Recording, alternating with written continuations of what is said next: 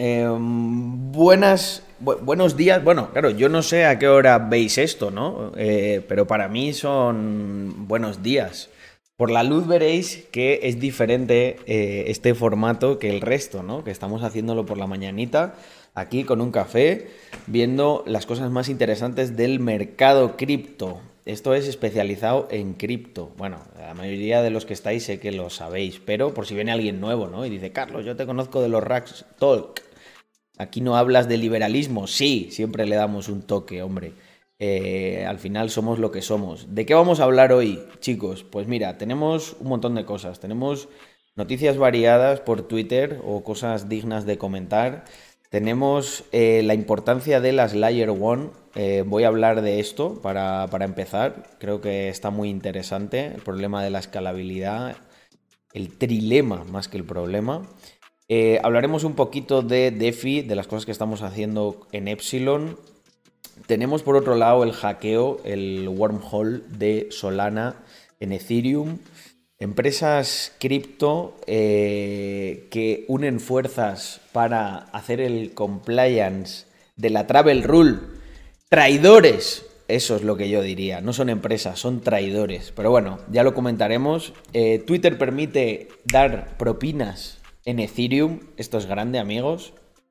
Y Bit2Me se convierte en la primera plataforma de criptomonedas eh, regulada y, em, bueno, pues tomada en cuenta por el, nada menos que el Banco de España. ¿Qué, representa esto? Pues bueno, lo vamos, a, lo vamos a comentar. Empezamos con las Layer One. Em, vamos por aquí. Voy a dejar esto mientras voy comentando. Eh, ¿Por qué tenemos que hablar de las Layer One? Porque hay mucha gente que me dice últimamente, eh, pero Carlos, ¿qué va a pasar cuando salga Ethereum 2.0? Eh, todas esas van a valer nada.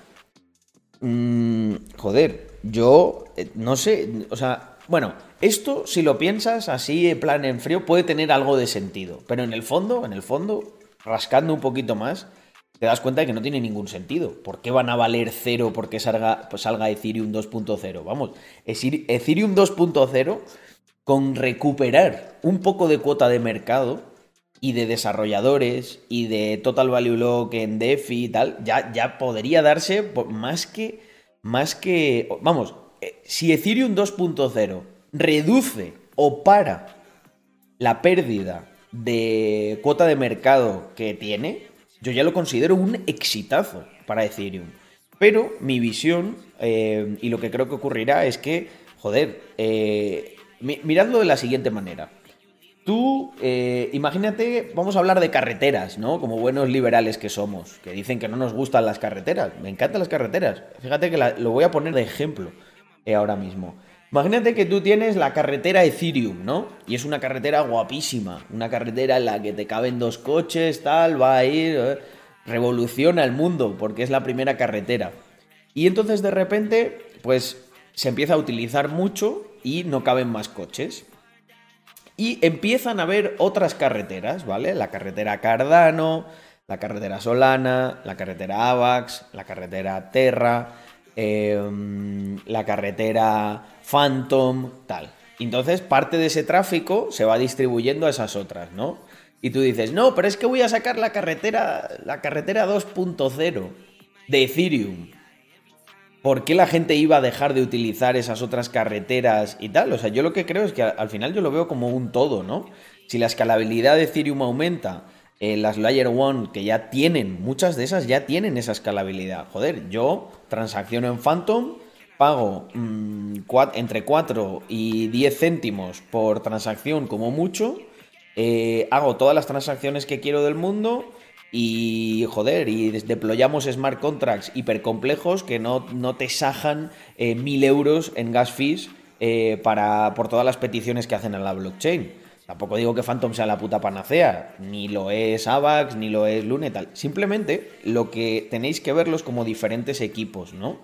Pues tío, si tú estás en el equipo de AVAX y has estado trabajando en esa solución de escalabilidad, Y, pues claro, aquí hay mucha gente que yo sé que, mira, no, yo quiero a lo que más dinero da. Vale, pues esos vamos a dejarlos aparte. ¿Por qué? Porque esos van y vienen. Esos van a estar en la Layer One que crean que más dinero les va a dar a corto plazo. Luego se irán a Ethereum 2.0. Luego están los maximalistas de Ethereum que dirán, no, Ethereum 2.0. Pero pensadlo, de verdad, no tiene ningún sentido. Lo que, no vamos a destruir un montón de carreteras que ya están hechas Simplemente porque la primera y la, y la que, joder, a mí me encanta Ethereum, me parece el, proyecto más grande y el mejor, pero, ostras, igual que me pasa con Bitcoin, no soy naif, asumo que eventualmente eh, Bitcoin irá perdiendo cuota de mercado. O sea, es que lo va a hacer. Ethereum eh, perderá también cuota de mercado, igual que, lo, igual que lo pierde Bitcoin. Eso no quiere decir, oh, Carlos, va a desaparecer, me voy a arruinar. No, tío, mantén tus holdings de Bitcoin, mantén tus holdings de Ethereum y eh, estate contento si finalmente eh, hacen Ethereum 2.0 porque les está costando, porque es que no es ninguna broma, ¿no? El problema que tiene Ethereum es que si tú no diseñas desde cero eh, esos problemas de escalabilidad, esto cualquier persona que... Mm, Cualquier persona que esté en el mundo del desarrollo sabe que esto que digo es una verdad como un templo. Si tú desde cero no construyes para solucionar los problemas, lo que ocurre es que cuando ya has construido y te encuentras nuevos problemas, deshacerlos e integrarlos en tu solución es muchísimo más complicado. En algunos casos, como prácticamente le ocurre a Ethereum, es que casi que tienes que tirar todo y volverlo a construir. No puedes construir las soluciones en una arquitectura que no, no soporta esas soluciones. Entonces, este es el, problema que tiene Ethereum y por lo que están tardando tanto, ¿no? Que, bueno, pues a ver, estamos hablando del top notch de, tecnología del mundo, o sea, eh, que aquí hay mucha gente que yo me los imagino como, no sé, como los seguidores ahí de su equipo favorito en casa con una barriga así y la cerveza diciendo, joder, matado, cristiano, no metes ni una, ¿sabes? Pues sí, pues ponte tú, a ver cuántas metías, cabrón. En fin, eh, importancia de las Layer One, eh, a pesar de que venga Ethereum 2.0. Si queréis que profundice más en este tema, pues podremos hacer un vídeo por sí solo, ¿no? Y meternos ahí en, en vereda. Y bueno, ponía esto, si os dais cuenta, mientras comentábamos todo esto, estaba este gráfico aquí que representa el, problema, ¿no? O sea, tú tienes que tener escalabilidad, tienes que tener seguridad y tienes que tener descentralización. Hay mogollón de problemas que solucionas quitando una pata. Oye, ¿quieres escalabilidad y seguridad? Eh, pues puedes hacerlo de una manera, que es eh, te coges, te pasas a tu puto servidor todas las transacciones y las haces de putísima madre. ¿Qué ocurre? Pierdes descentralización. Eh, ¿Quieres descentralización y seguridad? Pues esto es Ethereum ahora mismo. Ethereum tiene descentralización y seguridad, pero la escalabilidad está limitada. ¿Os dais cuenta? O sea, al final es, es, este juego, ¿no? De tres elementos que es muy difícil de configurar. Muy difícil. Pero bueno, sin más, em, nos vamos a Twitter. Esto ha pasado un poquito desapercibido. 14 likes. 14 likes pelado. Gente, aunque sea los que estáis aquí, los del vídeo, venís y le dais uno para demostrarme amor a mí personalmente. No, es mentira. Porque si le dais, yo creo que va a llegar a más gente y Twitter lo va a enseñar eh, a más. Yo creo que esta es una métrica buenísima. ¿Sabéis cuál es? Son el número de altas eh, por cuatrimestres en la SEC eh, que mencionan Bitcoin. Esto es súper bullish. ¿Esto qué quiere decir? Que a pesar de que estemos en un, en un mercado bajista o al bueno, en una corrección, no la gente se enfada, eh, le entra el tembleque y esto es buenísimo porque lo que nos indica es que hay un interés a nivel institucional que ya es incuestionable, ¿no? Eh, luego veremos por ahí en, en Adamantium Hans el vídeo de Charlie Munger diciendo que, bueno, que poco menos que las cripto eran una enfermedad venérea. Ostras, gente, una enfermedad venérea. Eh, pues, pues, pues aquí le voy a decir algo a Charles Munger. Eh, macho, sarna con gusto no pica. ¿Qué, quieres que te diga? Si de verdad lo son, ¿no? En fin, noticia eh, de métrica off-chain que creo que es muy bullish y que no está de más ver. Paso muy rápido por Epsilon Finance, que eh, pues tanto Epsilon como Rax eh, patrocinan es todo este contenido, que siempre se me olvida decirlo, pero en realidad a mí no me patrocina nadie, nos patrocinamos a nosotros mismos. Eh, porque además, si eres nuevo, pues yo creo que esto te va a gustar mucho, tío. Vas a ver que yo realmente no me dedico tampoco a las redes sociales. Lo utilizo como una herramienta para apalancar los negocios que ya tenía eh, o los que me van surgiendo. Así que sí, Epsilon.finance, eh, raxmafia.com, eh, grandes patrocinadores de este, de este programa. Epsilon. Bueno, Epsilon ya sabéis lo que es, no hace falta que os lo cuente. Nuestro protocolo de EFI, el protocolo yo creo con el mayor crecimiento indudablemente de toda la comunidad hispana. Uno de los protocolos que más crece dentro de la red de Phantom, que no es fácil porque la red de Phantom es la más activa en DeFi. Y mm, vale, Carlos, todo esto está muy bien, pero ¿cuándo voy a poder invertir? ¿Y por qué no puedo invertir? Igual esa es la pregunta, ¿no? Pues mirad, gente, voy a seros totalmente honestos en este aspecto. Nosotros si levantásemos las volts creo que podríamos estar ya cerca de un millón de total value lock sin mucho problema. Pero ¿por qué no lo hacemos?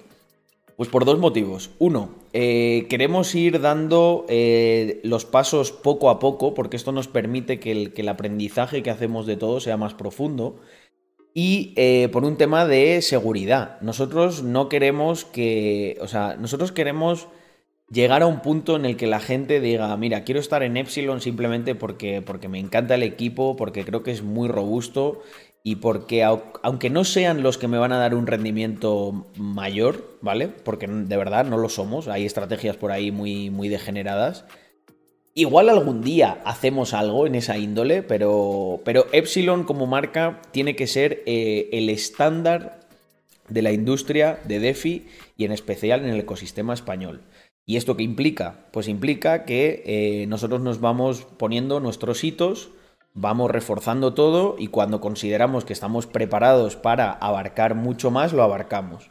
Es un enfoque diferente al que tiene mucha gente, ¿no? De yo abarco todo lo que puedo porque aquí el que no corre vuela, pero a nosotros lo que nos gustaría es llegar a ser, y bueno, sé que ahora con 200 y pico K de Total Value Log sonará mucho, pero de verdad, os lo digo, que mi foco, y además puede que quede aquí un vídeo muy bonito para el futuro, mi foco es que nosotros lleguemos a un total value log de muchos, muchísimos millones de euros y que nos consolidemos, pues eso, como, como el estándar, ¿vale?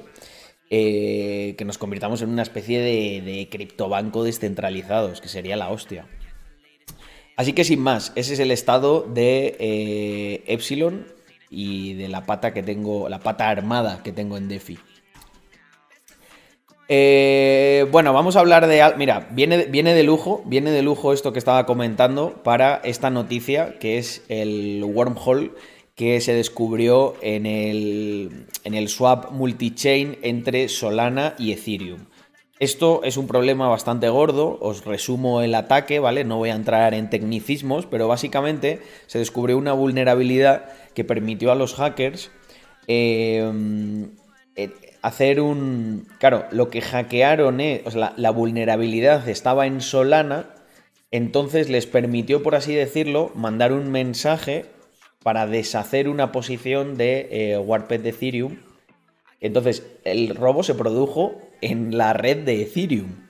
Lo que se robó realmente fueron Ethereums, pero por culpa de este exploit que indicó al, indicó al smart contract que sin haber contrapartida en Solana se tenían que liberar esos fondos. Entonces, pues bueno, hay un comentario de, hay un comentario de Vitalik Buterin que a mí la verdad me gusta mucho, creo que es muy sensato. Dice que siempre es más seguro tener activos nativos de Ethereum en Ethereum o activos nativos de Solana en Solana que tener activos nativos de Ethereum en Solana o activos nativos de Solana en Ethereum. Suena un poco como un trabalenguas, pero en esencia lo que se está buscando es que en vez de que haya transacciones eh, cross-chain, lo que haya es una multi-chain, ¿vale? Si tú quieres hacer cualquier tipo de historia de estas, eh, la pata de Ethereum se tiene que hacer en la red de Ethereum. No se pueden cruzar. ¿Por qué? Porque si hay un mal funcionamiento en el otro lado, quien se come la pérdida encima es la otra, la contrapartida de ese token eh, en, la, otra red.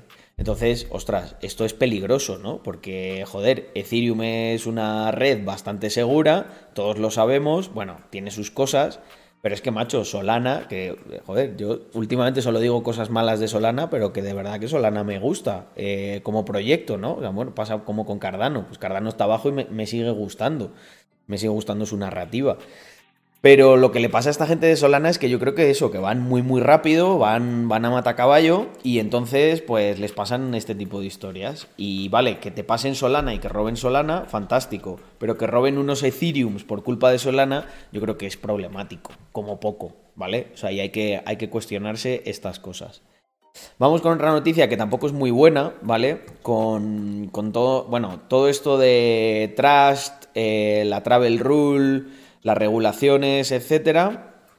Eh, bueno, esto es una opinión lo que voy a dar, ¿no? Eh, tampoco he profundizado a tope, o sea, habrá gente que, que, Vamos a encontrarnos en el ecosistema gente que eh, es de los nuestros, ¿vale? Y cree en la descentralización, pero al menos a corto plazo da por hecho, ¿no? Que tiene que haber ciertos movimientos que nos acerquen a las instituciones. Yo, también estoy de acuerdo con eso, ¿eh? Que no se me malinterprete. Pero, ostras, es que la Travel Rule a mí me, toca mucho los huevos porque quiere, o sea, quiere extender la identificación más allá de donde yo creo que, de donde yo creo que debería estar, ¿no? Em, esto básicamente lo que busca es que cuando haya una transacción, si tú te envías desde un broker A a broker B, que el broker A intercambie la información que tiene de ti con el broker B de manera automática, ¿vale? Con unos parámetros. No sé si eran 3.000 dólares y querían bajarlo a 1.000, eh, para, transferencia, para algún tipo de transferencia incluso a 250. O sea, eh, esto al final lo que intenta es reducir la privacidad del usuario por, pues bueno, el, pack de siempre, ¿no? Porque no, porque la blockchain se utiliza para el narcotráfico, para tal. Pero aquí, mira, gente, esto es como si, como si tú limitases el uso del cuchillo, ¿no? Porque, mm, porque alguien lo puede utilizar para matar. Yo creo que desgraciadamente siempre va a haber gente que utilice los cuchillos para matar. Entonces, lo que tiene que haber es un incentivo negativo muy, muy, muy grande para que si alguien hace eso, se le castigue. Pero todo lo que va eh, en pro de como esa falsa prevención, yo creo que perjudica al sistema en su conjunto. Os explico por qué. Imaginaros que lo que podríamos hacer es poner pues un montón de leyes que todas las personas que tengan cuchillo tienen que tener el DNI en la policía, registrados y si intercambias el cuchillo tal y cual. Claro, ¿qué ocurre? Que al final le estás dando un motivo a los reguladores y al poder para simplemente tenerte controlado, ¿sabes? Para saber si, oye, si tú has comprado un cuchillo aquí y de repente los estás comprando en Zaragoza, pues yo sé que tú a lo mejor te has ido a vivir a Zaragoza. ¿Por qué tenemos que darle esa información a la gente? Si yo he comprado un puto cuchillo, o sea, no he matado a nadie. Entonces, no, pero es que es para prevenir, es milongas, gente, milongas. O sea, lo que tenemos que buscar con lo que tenemos que buscar con, todo el ecosistema cripto es la manera en la que por primera vez doblegamos al Estado de las instituciones para que modifiquen su sistema de lo que ellos consideran seguridad. Eh, no, no tiene que funcionar así. O sea, nos movemos a un sistema en el que tú no tienes que pensar que todo el mundo puede ser un criminal y entonces yo me tengo que cubrir ante eso. No. Tú lo que tienes que hacer es reforzar la parte en la que cuando alguien comete un crimen, se le castiga con dureza y se le persigue de manera vehemente.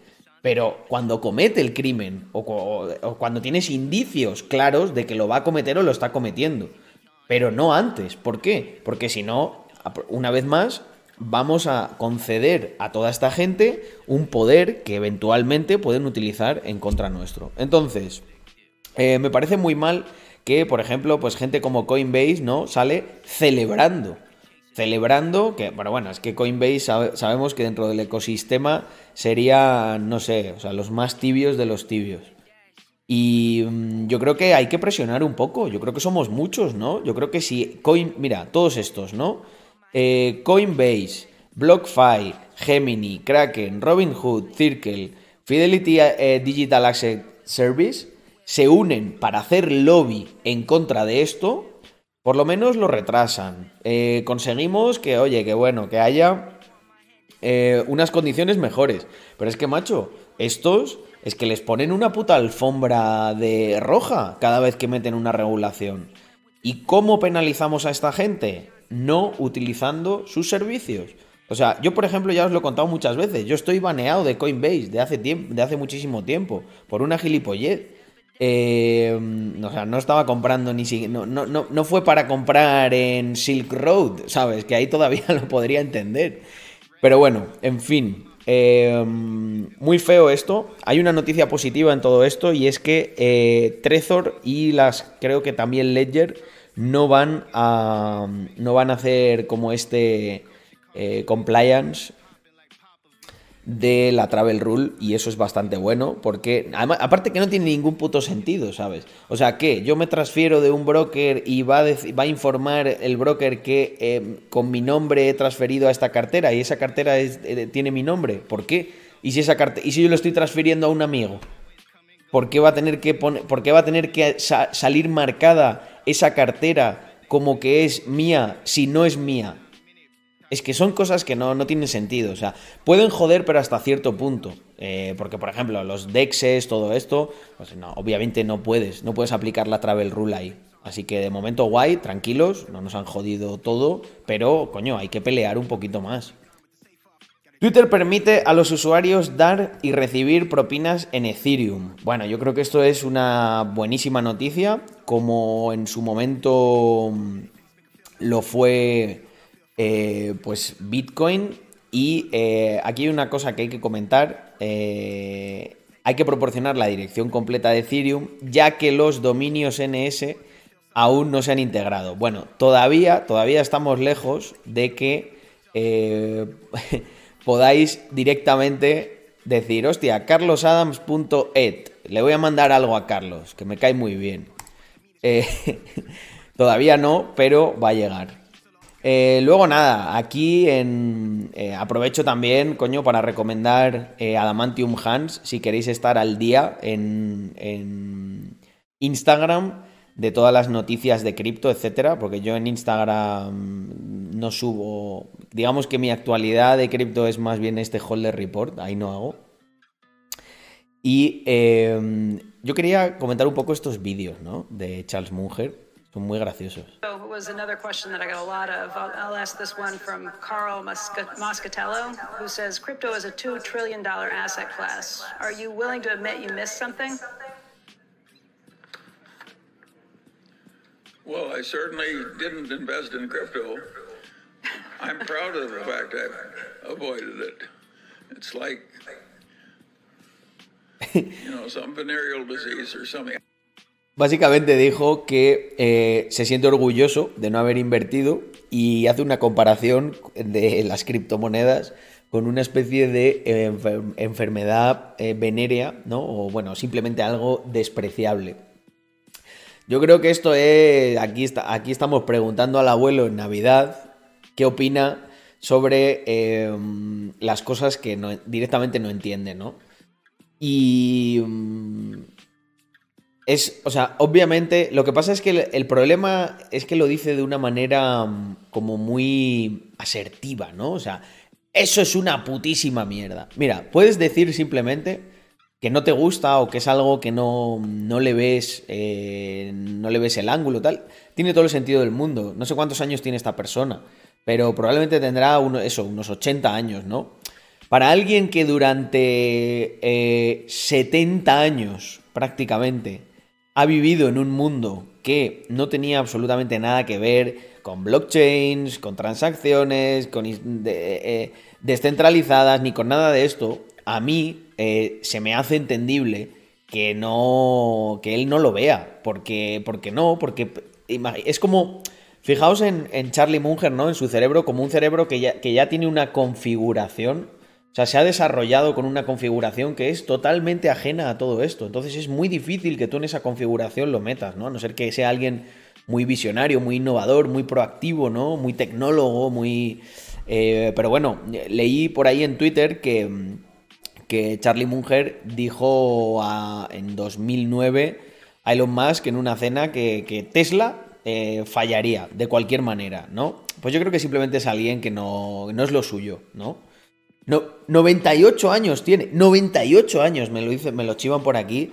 Eh, totalmente entendible. O sea, a mí me hace gracia, ¿no? Me, da, me hace gracia y me da un poco de pena. Eh, pero bueno, sí, sí, la verdad que la cara parece un cuadro, dice por aquí By Blacks. la verdad que tiene, es, totalmente la cara de alguien que está fuerísima, ¿no? Con esto. y por última noticia, Vamos a comentar, Bit2Me se convierte en la primera plataforma de criptomonedas reconocida por el Banco de España. Eh, ¿Qué pensáis, gente? ¿Esto es bullish o no? Yo creo que esto es muy bullish, joder. Em, lógicamente, lógicamente, van a tener que ponerle, pues eso, alfombra, alfombra roja, bandejita de plata, ¿no? a los del Banco de España y los reguladores y pues esto lo sabe todo el mundo. El, cruce de información con Hacienda eh, pues va a ser muy fluido, ¿no? Porque están en España y tienen que hacerlo. Pero por contra pienso que hay para mm, algunas personas esto es muy positivo, ¿no? Porque esto establece confianza, o sea, aquí, family, vamos a ser... Vamos a ser realistas, ¿vale?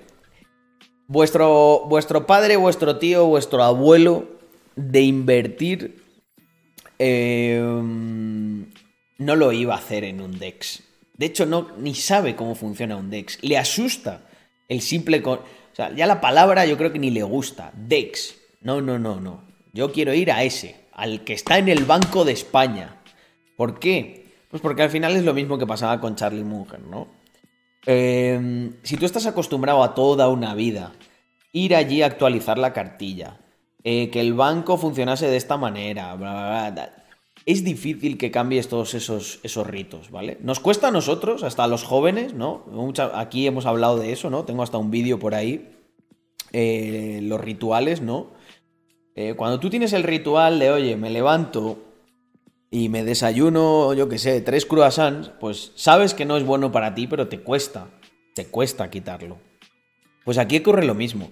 Si tú le explicas todas las ventajas a tu padre, a tu tío de, a punto de jubilarse, eh, que tiene Bitcoin, yo creo que él te va a decir, sí, sí, sí, está muy bien y lo veo, tal, pero a la hora de él implementarlas le va a costar. Entonces yo creo que, gente, tenemos que, mm, tenemos que calibrar aquí un poco, ¿no? O sea, eh, va a haber muchos proyectos que estén más en pro de la adopción masiva. Joder, hace nada he estado hablando con la gente de Cryptan, por ejemplo, que creo que lo están haciendo muy bien. Y, es lo que os digo, o sea, eh, creen en la descentralización, creen en todo lo bueno, en toda la filosofía, pero eh, el enfoque es, oye, vamos a intentar abrir esto lo más posible a toda la gente y vamos a intentar rendir las menos plazas posible para que llegue, ¿vale? O sea, ese yo creo que ese es el enfoque. Eh, llegar a ese punto en el que esto se haga masivo y pero que no hayamos rendido eh, todas las plazas, ¿sabes? No nos podemos vender a las instituciones porque lo utilizarán en nuestra contra. Pero yo creo que todavía estamos muy lejos de que puedan utilizarlo en nuestra contra y que vamos poco a poco peleando. Me gustaría que el ecosistema cripto y todos nos unamos muchísimo. De hecho, aprovecho este final de vídeo para, pues, para establecer puentes con quien sea, ¿no? O sea, sé que habrá gente que es maximalista de Bitcoin, otros de Ethereum, otros más de análisis técnico, más traders, tal. Oye, yo creo que eh, son, eh, son nuestras similitudes eh, lo que tiene que prevalecer antes que nuestras diferencias. ¿Por qué? Porque al final el objetivo que tenemos es común y yo creo que tenemos que hacer lobby, tenemos que convertir al ecosistema cripto en una fuerza a nivel político, a nivel cultural en sí misma. Así que nada, gente, espero que os haya gustado mucho este Holder Report, darle el amor que creáis que se merezca, compartidlo y nos vemos en el próximo.